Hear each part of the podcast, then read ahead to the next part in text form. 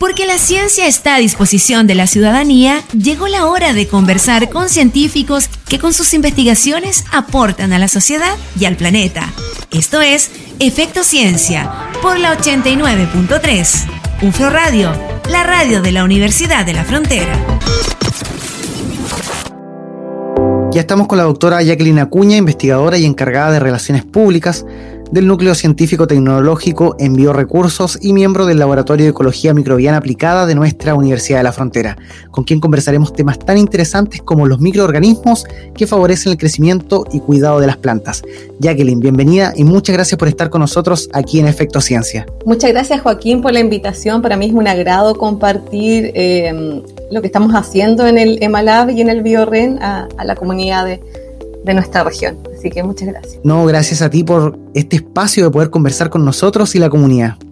Jacqueline, cuéntanos cómo es esto de los estudios microbiológicos para el cuidado y crecimiento de las plantas. ¿Cómo es el desarrollo de los biofertilizantes que ustedes realizan? Bueno, esto surge desde la necesidad de em, virar hacia una producción agrícola más sustentable.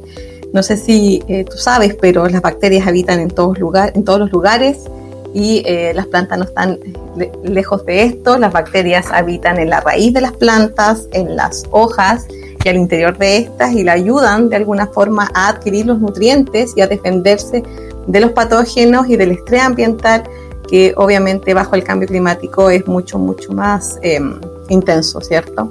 Entonces las bacterias em, que están asociadas a estas plantas son muy beneficiosas para ellas, a pesar de que la gente piensa que, que no es así, eh, y le ayudan a adquirir, por ejemplo, eh, el fósforo, el agua, tomar nutrientes del suelo. Claro, cuando uno escucha la palabra bacteria, siempre uno lo asocia a algo malo, algo que puede generar una enfermedad o un malestar en nuestro cuerpo, pero tal como dices, existen bacterias buenas y bacterias malas, y en este caso bacterias que se encargan de proteger y ayudar al crecimiento de las plantas. Muy interesante. Sí, eh, el coronavirus le ha hecho un flaco favor a, a los microorganismos en general, ¿verdad? Todo el mundo ya está, muy asustado cuando uno dice bacteria o virus, cree que, es muy malo, pero, pero no es así. Nosotros, los seres humanos, tenemos una carga bacteriana muy alta. Los microorganismos habitan al interior de nosotros y nos ayudan a procesos súper importantes en el intestino, así que hay muchos estudios que indican que incluso em, eh, la empatía con otras personas o em, algunos niveles de estrés o depresión están asociadas a los microorganismos que habitan dentro de nosotros. Y eh, es súper importante entonces entender que no todos los microorganismos son malos y que nos ayudan eh, en nuestra vida diaria, ya en que tomamos leche, en que nos tomamos una cerveza, en que nos levantamos, siempre habitamos con los microorganismos, habitan en el aire, en todas partes. Así que es súper importante desmitificar un poco esto de que las bacterias son todas malas. Obviamente hay malas, ¿cierto? Y, eh, pero la gran mayoría son benéficas. Y las plantas obviamente se benefician muchísimo de la interacción con las bacterias. Jacqueline, ¿y cómo es esto del desarrollo de los fertilizantes, de los biofertilizantes para hacer crecer y proteger las plantas? Bueno, como te comentaba, las bacterias habitan hace millones y millones de años eh, en nuestro planeta y han colaborado en el establecimiento y el crecimiento de las plantas en distintos ambientes. Por ejemplo, si podemos ver las plantas que viven en, los volcanes o las plantas que viven en el desierto de Atacama, ¿cierto? O la Antártida, todas ellas crecen sin un manejo de fertilizante, crecen de forma natural. ¿Y por qué? Porque tienen la colaboración de las bacterias que están eh, habitando en un sinergismo con ellas, ya en una interacción muy positiva. Por tanto, lo que queremos es utilizar bacterias que tienen algunos mecanismos, como te mencioné anteriormente, que ayudan a, la nutrición, al estrés ambiental, a el biocontrol, ¿cierto? Utilizar estas bacterias, seleccionarlas de alguna forma y eh, utilizarlas después como biofertilizantes para de alguna forma disminuir, ¿cierto? La carga del uso de fertilizantes químicos que son perjudiciales porque contaminan, el suelo y el agua y también son limitados, ¿ya? Algunos son de base eh, como de roca y que es un recurso no renovable, por tanto en un futuro esto se va, se va a acabar, por tanto necesitamos eh, tener una mirada diferente y intentar eh, generar producciones agrícolas de forma sustentable. Toda la razón, la importancia de desarrollar investigaciones en biofertilizantes, ya que los fertilizantes químicos que se utilizaban generaban muchas veces contaminación en la tierra, en las napas, en el agua e incluso en ríos y lagos, algo que vamos a estar conversando en los próximos bloques que te preguntaré sobre la contaminación en las aguas.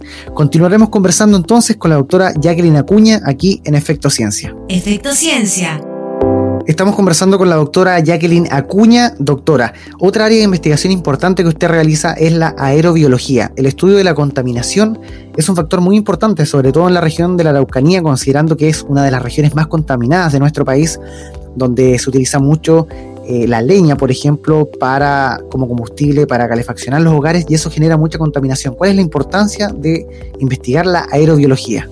Bueno, tú, como tú bien lo dices, ¿cierto? Temuco es una de las ciudades más contaminadas en, la, Latinoamérica y en este contexto entonces nosotros quisimos eh, evaluar eh, la comunidad microbiana, cómo están las bacterias en el aire, si éstas se transportan, si los niveles son altos, son bajos, si es que existe una relación con los niveles de contaminación.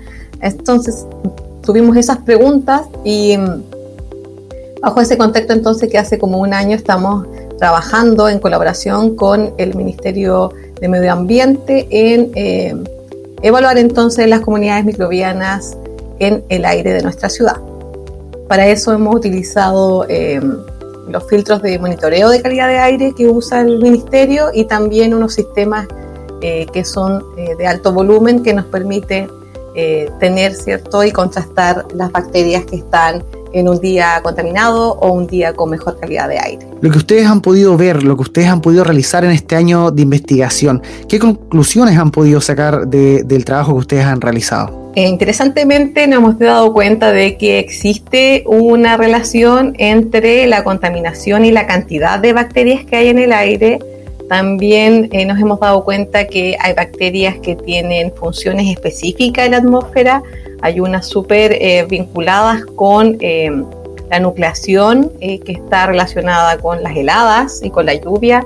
También hemos visto que hay hartas bacterias que son resistentes al UV, bacterias que potencialmente podrían de alguna manera ser patógenas. Entonces hemos tenido hartos, hartos hallazgos bien y que es un desafío para nosotros, eh, cómo podemos monitorearlos y cómo podríamos aislarlos, ¿cierto? Eh, separarlos del aire y quizás buscar algún potencial biotecnológico eh, en ellos. Este transporte de patógenos que tú mencionabas a través del aire por la contaminación, este transporte de bacterias podría generar alguna afectación a los seres humanos, algún problema? en algún sentido sí, pero depende obviamente de nuestro estado de salud, ¿ya? todo depende de, nosotros cómo, cómo, nos, eh, estamos eh, eh, en, en, nuestro estado de salud diario. Ya son potencialmente patógenos. mayoritariamente son potencialmente patógenos de plantas lo que hemos hallado, así que mm, necesitamos avanzar un poco más en algunos patógenos clínicos y, obviamente virus. Nuestros desafíos futuros van en, ese, en esa línea. Eh, sin embargo, obviamente, eh, para no alarmar a la población, depende eh, de nuestro estado de salud y de nuestras condiciones físicas para ser enfermados por alguna bacteria patógena que está en el aire. Es muy importante este tipo de investigaciones aerobiológicas, sobre todo, como ya mencionábamos, en nuestra ciudad, Temuco, la región de la Araucanía, siendo una de las ciudades más contaminadas de nuestro país, donde hay mucha utilización de leña para calefaccionarse, las personas en sus hogares, eso genera mucho humo y por lo cual es muy importante poder realizar este tipo de investigaciones sobre la contaminación aerobiológica. Nosotros hemos avanzado también en algunos estudios en ambientes cerrados. Eh, hay eh, algunos avances. Todavía no tenemos los resultados finales, pero sí hemos eh, muestreado, hemos tomado muestras desde algunas clínicas acá en la región para determinar cómo eh, está la comunidad microbiana en el aire en los ambientes construidos cerrados. Así que en un futuro vamos a tener esos resultados para compartirlos con la comunidad y ver efectivamente si es que existe un aumento de patógenos en los ambientes cerrados asociados al número de personas. Excelente, un muy buen proyecto liderado desde nuestra Universidad de la Frontera. En el próximo bloque seguiremos resolviendo estas y otras dudas con la doctora Jacqueline Acuña y aprendiendo más sobre microbiología. Estás escuchando Efecto Ciencia Seguimos conversando con la doctora Jacqueline Acuña sobre sus investigaciones y el trabajo que realiza desde el Núcleo Científico Tecnológico en Biorecursos y el Laboratorio de Ecología Microbiana Aplicada de nuestra Universidad de la Frontera. Doctora Acuña, una área de investigación importante que realiza usted también es el estudio de las floraciones de las algas nocivas como la marea roja y esta investigación la realiza en cooperación con el gobierno de Japón. ¿Cómo es que nace esta cooperación con el gobierno de Japón y nace esta necesidad de investigar la floración de las algas nocivas como la marea roja? Bueno, eh, la Universidad de la Frontera lidera el proyecto MATCH, que es un proyecto de cooperación con el gobierno de Japón.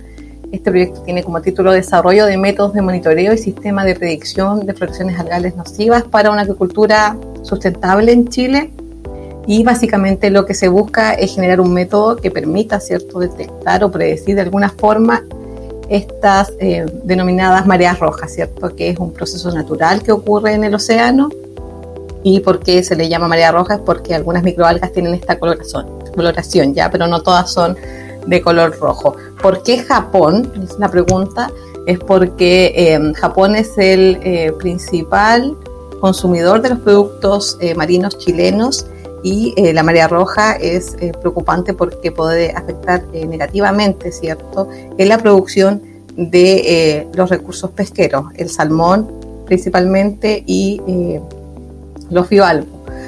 obviamente la marea roja es de preocupación porque puede generar muerte en la población, por tanto hay que tener un monitoreo constante de esta y eh, eso es lo que surge, ¿cierto?, de la cooperación con Japón, que ellos quieren de alguna forma em, utilizar em, herramientas tecnológicas para predecir eh, la floración de algas nocivas. Muy interesante. ¿Y cómo ha sido el avance de este estudio y las proyecciones que tienen para él? Bueno, la eh, generación de marea roja es un proceso natural, ya un fenómeno natural de los ecosistemas.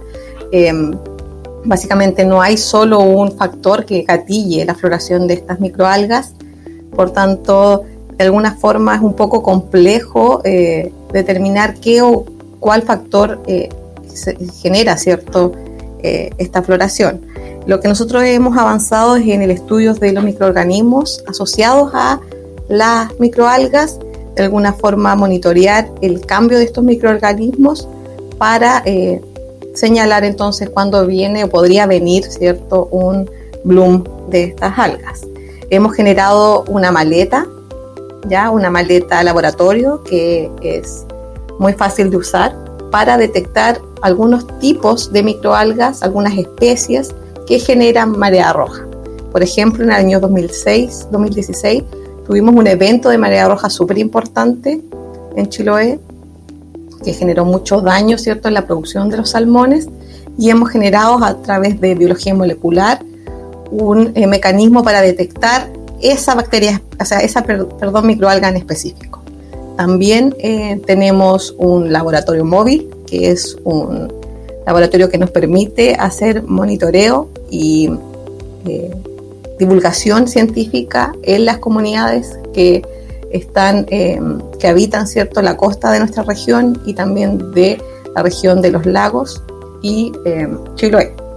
Es importante destacar aquí que el proyecto no es solo de la Universidad de la Frontera, es un proyecto en colaboración con la Universidad de los Lagos, el Instituto de Fomento Pesquero y la Universidad de Antofagasta. Así que eh, es un súper lindo proyecto y que obviamente tenemos muchos desafíos por delante, pero tenemos las ganas también de, generar bastante información para eh, el monitoreo y la predicción de la marea roja. Muy importante entonces investigar cómo es la floración de algas nocivas, un proyecto liderado por nuestra Universidad de la Frontera en conjunto a otras instituciones. Estamos conversando con la doctora Jacqueline Acuña sobre investigaciones microbianas. Continuamos conversando en el próximo bloque. Efecto Ciencia. vamos conversando entonces con la doctora Jacqueline Acuña. Doctora, otra área investigativa que usted realiza es un proyecto de colaboración con China para investigar la cuenca del lago Villarrica, los microorganismos que se encuentran presentes en el lago, en el agua del lago, y su fusión en el ciclo de nutrientes como el fósforo, el nitrógeno y la resistencia antibiótica. ¿Cómo es que nace este proyecto de investigar la cuenca del lago Ranco y también la relación de colaboración con China? Bueno, em, no sé Si tú sabes que hace algún tiempo ya la cuenca del lago Villarrica ha sido declarada como zona saturada, ¿cierto?, de contaminantes. Y en este contexto es que nosotros quisimos estudiar cómo em, ayudan eh, los microorganismos a em, hacer el ciclaje de estos nutrientes que contaminan el agua del de, eh, lago Villarrica. No hay muchos estudios microbiológicos de esta cuenca, por tanto lo que, queremos hacer es describir, ¿cierto?, las comunidades totales y los genes o los mecanismos que ayudan al ciclaje y la disminución, ¿cierto?, del fósforo, del nitrógeno que, llegan a la cuenca del lago Villarrica. Toda vez que el lago es súper importante, ¿cierto?, para el turismo, y eh, para el desarrollo cierto de la región eh, de la Araucanía. Realizar investigaciones sobre la contaminación del lago Villarrica es muy importante, no solo por su importancia turística que tiene a nivel nacional, sino que por su importancia en el ecosistema del entorno y toda la región del sur como fuente de agua. Nosotros hemos avanzado en colaboración con eh, distintas organizaciones, incluidas organizaciones sociales, de cómo eh, monitorear cierto el, la microbiología que está asociada eh, al agua, cierto a la columna de agua y determinar de alguna forma, generar obviamente este tipo de maletas que te comentaba en el bloque anterior, eh, que nos permitan hacer un monitoreo, ¿cierto?, de el aumento de los microorganismos en el agua. En breve continuaremos conversando sobre microbiología e investigaciones con la doctora Jacqueline Acuña. Efecto Ciencia Continuamos conversando sobre investigaciones en microbiología con la doctora Jacqueline Acuña. Doctora, para finalizar, usted lidera una iniciativa que es muy linda, muy bonita, con un sentido de mucha responsabilidad social, que es de divulgación científica eh, denominada Promueve BioRen, que es una divulgación científica enfocada en los escolares de nuestra región de la Araucanía. ¿Cómo es que nace esta iniciativa y en qué consiste? Bueno, Promueve BioRen eh, surge por la necesidad de divulgar, ¿cierto?, el quehacer científico que se genera en el BioRen, el Centro Biotecnológico de la UFRO, y em, esto surgió en 2019 desde un llamado que tuvimos de un colegio de Imperial que nos solicitó venir a, vernos, a visitar la infraestructura de los laboratorios. Y no estábamos preparados para eso, entonces obviamente eh, fue un desafío súper importante, pero estuvimos súper llanos a aceptar y se generó una conversación súper em, rica, espontánea. Los chicos que vinieron en esa oportunidad pudieron ver los laboratorios y los equipamientos que están en BioRen y cómo se desarrolla la ciencia eh, en nuestra universidad, así que para nosotros fue un desafío y ahí surgió entonces la idea, hagamos un programa que nos permita eh, abrir las puertas de los laboratorios y que los niños vengan a conocer y a palparse, ¿cierto?, del desarrollo científico de alto nivel que se genera eh, en la UFRO. Bueno, con la pandemia, ¿cierto?, esto no pudo seguir eh, desarrollándose, no, no se pudo venir a visitar, no se puede más venir a visitar el BioRent pero continuamos de alguna forma em, haciendo vinculación del desarrollo científico a través de charlas online.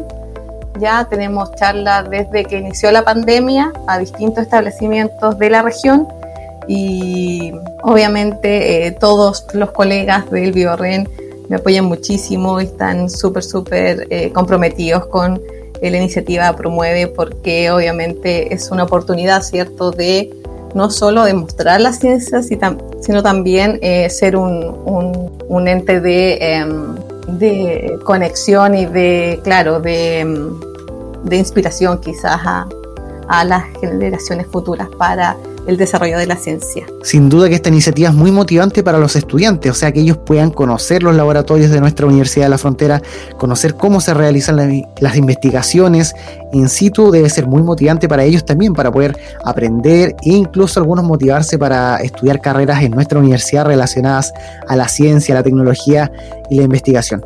Doctora, además ustedes ofrecen charlas totalmente gratuitas en establecimientos educacionales cómo las personas que nos están escuchando hoy día a través de UFRO Radio y UFRO Medios, cómo pueden eh, contactarse con ustedes para poder acceder a estas charlas. Bueno, tienen que contactarnos a nuestras redes sociales. Nosotros tenemos eh, redes sociales en, Instagram, Facebook, también la página de BioRen. Eh, nos mandan un mail y nosotros gestionamos la charla, obviamente dependiendo del requerimiento de cada establecimiento, eh, marcamos nuestras charlas en los planes curriculares de, de, cada nivel, ¿cierto? Porque hacemos charlas de séptimo a cuarto medio, por tanto invitamos a toda la comunidad de la novena región que nos está escuchando en estos momentos a si ustedes quieren una charla científica en su establecimiento, nos escriban eh, o nos manden un, un, mensaje a través de nuestras redes sociales para eh, hacer de ahí eh, la vinculación entre los investigadores y, y el establecimiento. Qué gran ofrecimiento. Entonces, a todos quienes nos están escuchando hoy día, visiten las redes sociales de BioRen, escriban un mensaje para poder coordinar una charla en sus establecimientos educacionales, a los alumnos que nos están escuchando, a los padres, a los apoderados. Doctora, y ahora no se pueden visitar los laboratorios, me imagino, por la pandemia, por todos los protocolos y el cuidado, pero en un futuro se podrán realizar visitas guiadas, los alumnos van a poder visitar los lugares donde se realizan las investigaciones y los laboratorios. Sí, nosotros, como todo el mundo, queremos, eh, obviamente, que, que decaiga la pandemia y abrir ciertos los espacios para que los estudiantes de nuestra región puedan visitar nuestros laboratorios y vean el desarrollo científico que hay de alto nivel en la Universidad de la Frontera. También tenemos eh, este bus que te comentaba, que también lo utilizamos para hacer divulgación científica, así que mm, todos los que quieran eh, tener una visita de este bus también pueden contactarme a través de las redes sociales para en un futuro, ¿cierto?, gestionar em, nuestra visita. También generamos eh, concursos online, concursos científicos, siempre tenemos premios. Hay mucha gente que nos apoya en darnos y facilitarnos algunos premios, obviamente todos científicos. Así que los invito a seguirnos y participar con nosotros en el programa Promueve. A estar muy atentos entonces a las redes sociales de BioRen, a todo lo que ellos vayan informando y ya saben, a enviar un mensaje para coordinar una charla de esta linda iniciativa que se llama Promueve BioRen. Doctora Jacqueline Acuña, queremos agradecer su tiempo por estar conversando con nosotros hoy día en Efecto Ciencia a través de UFRO Radio. Muchas gracias por compartir temas tan importantes como las investigaciones en microbiología, aerobiología, las algas nocivas y también las investigaciones sobre la contaminación en el lago y esta iniciativa de divulgación científica escolar promueve BioRen. Muchas gracias. Muchas gracias a ti por el tiempo, por el espacio. Es súper importante generar espacios como este, ¿cierto?, de divulgación científica. Así que muchas gracias por la invitación. Gracias, Jacqueline. Un abrazo virtual. Estábamos conversando con la doctora Jacqueline Acuña, investigadora y encargada de Relaciones Públicas del Núcleo Científico Tecnológico en Biorecursos y miembro del Laboratorio de Ecología Microbiana Aplicada de nuestra Universidad de la Frontera. Porque la ciencia tiene efectos sobre nuestras vidas y nuestro entorno. Esto fue la conversación de la semana en Efecto Ciencia por la 89.3. UFRO Radio, la radio de la Universidad de la Frontera.